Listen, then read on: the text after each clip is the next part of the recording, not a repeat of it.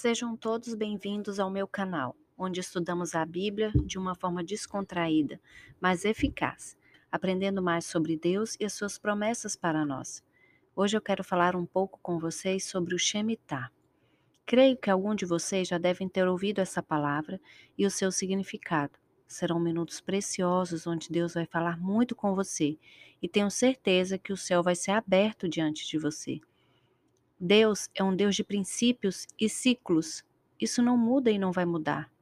Quando entendemos como funcionam esses princípios e esses ciclos, muitas coisas passam a fazer sentido e podemos entender como funciona o mundo espiritual e as coisas do mundo natural fluem mais rápido. Já parou para observar que você vive a mesma situação várias vezes? Isso são ciclos. Deus quer que nós sejamos aprovados para mudar de fase.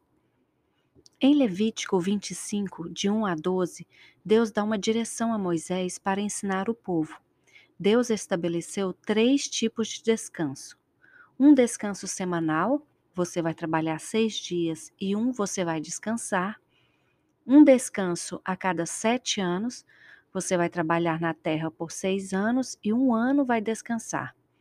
E um descanso a cada sete ciclos de sete anos, que dá 49 anos você vai descansar no ano do jubileu, de número 50.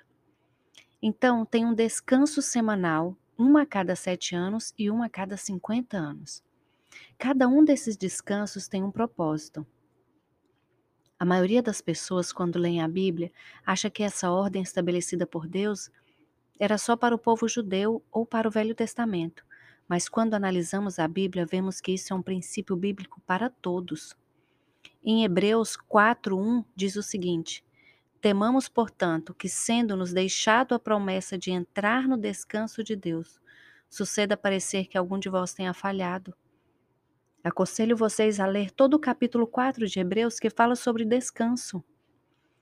A palavra Shemitah tem alguns significados. Um deles é subir, ser erguido, ser levantado, ou descer, cair sentenças de juízo. Shemitah também significa deixar livre, descansar. Mas por que estou trazendo esta palavra hoje?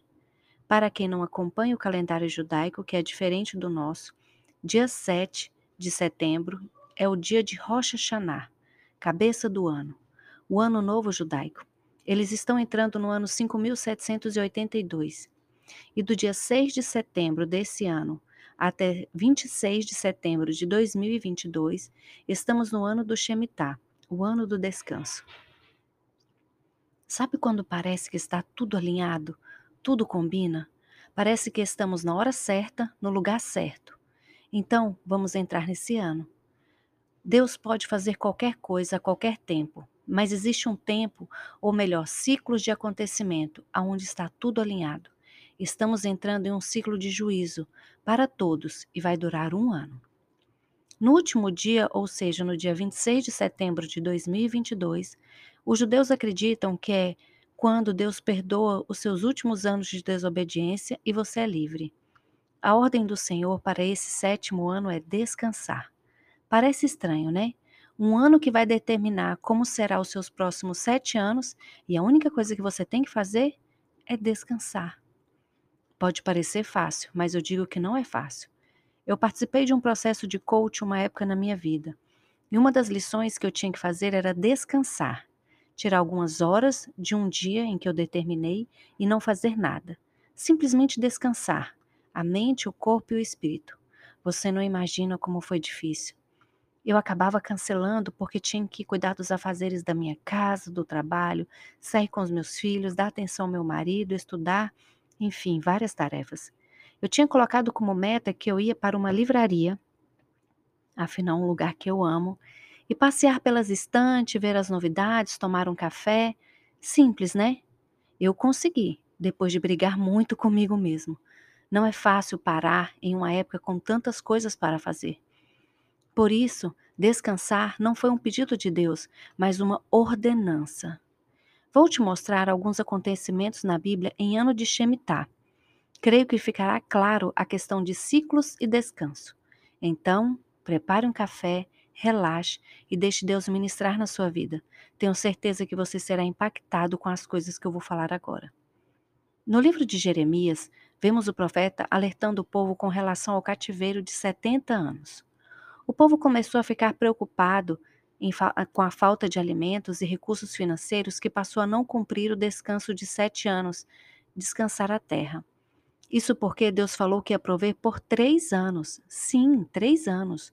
No sexto ano, quando o povo ia colher, a colheita dava para o sexto ano, para o sétimo ano, que era o ano do descanso, e para o oitavo ano, que era quando eles ainda iam plantar para depois colher.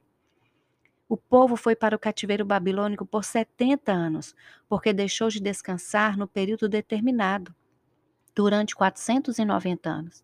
Se você pegar 490 anos e dividir por 7, dá igual a 70. Com isso, a terra descansou, até que se cumprisse o ciclo que o povo não cumpriu. Por isso eles ficaram cativeiros por 70 anos. Vemos isso em 2 Crônicas 36, 20 a 21. Quando José estava na prisão e Faraó teve um sonho, não foi difícil para ele explicar o sonho, porque José conhecia os ciclos de sete anos de fartura e sete anos de escassez, e que não ia faltar. Ele conhecia o significado de Shemitah. Vamos ver algumas curiosidades sobre o ano de Shemitah fora da Bíblia. A maior queda da Wall Street, da Bolsa de Valores de 1987, foi em ano de Shemitah. As torres gêmeas caíram no ano de Shemitah. A crise financeira dos imóveis nos Estados Unidos foi em 2008, ano de Shemitah. O impeachment da Dilma e do Collor foi em ano de Shemitah. A política do Brasil está um caos e estamos entrando no ano de Shemitah. Se tivesse tempo, eu ia listar vários acontecimentos, mas vamos voltar para o estudo bíblico.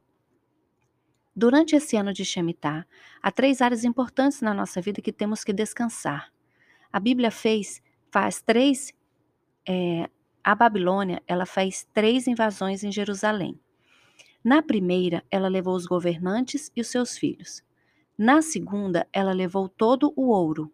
Na terceira, ela entrou e derrubou o templo. Isto mostra a área das autoridades, governo, área das finanças e área da espiritualidade. Você já observou a tentação de Jesus no deserto? O diabo falou primeiro para transformar pedras em pães.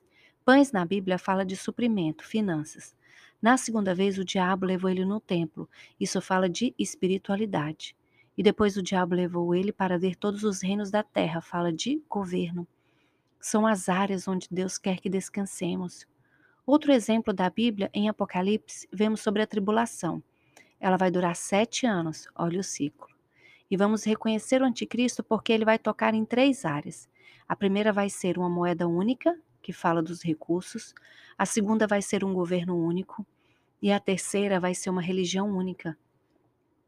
Daniel foi levado cativo em um ano de Shemitah, mas vemos como Deus protegeu e guardou ele. Temos também Elias e Eliseu, Elias sabia que ia ser levado por Deus e falou para Eliseu ir embora. Mas Eliseu disse que ia ficar. Eles passaram por três cidades até Elias ser levado em uma carruagem de fogo por anjos. A primeira cidade foi Gilgal, cidade onde moravam os reis, juízes e governantes. A segunda cidade foi Betel.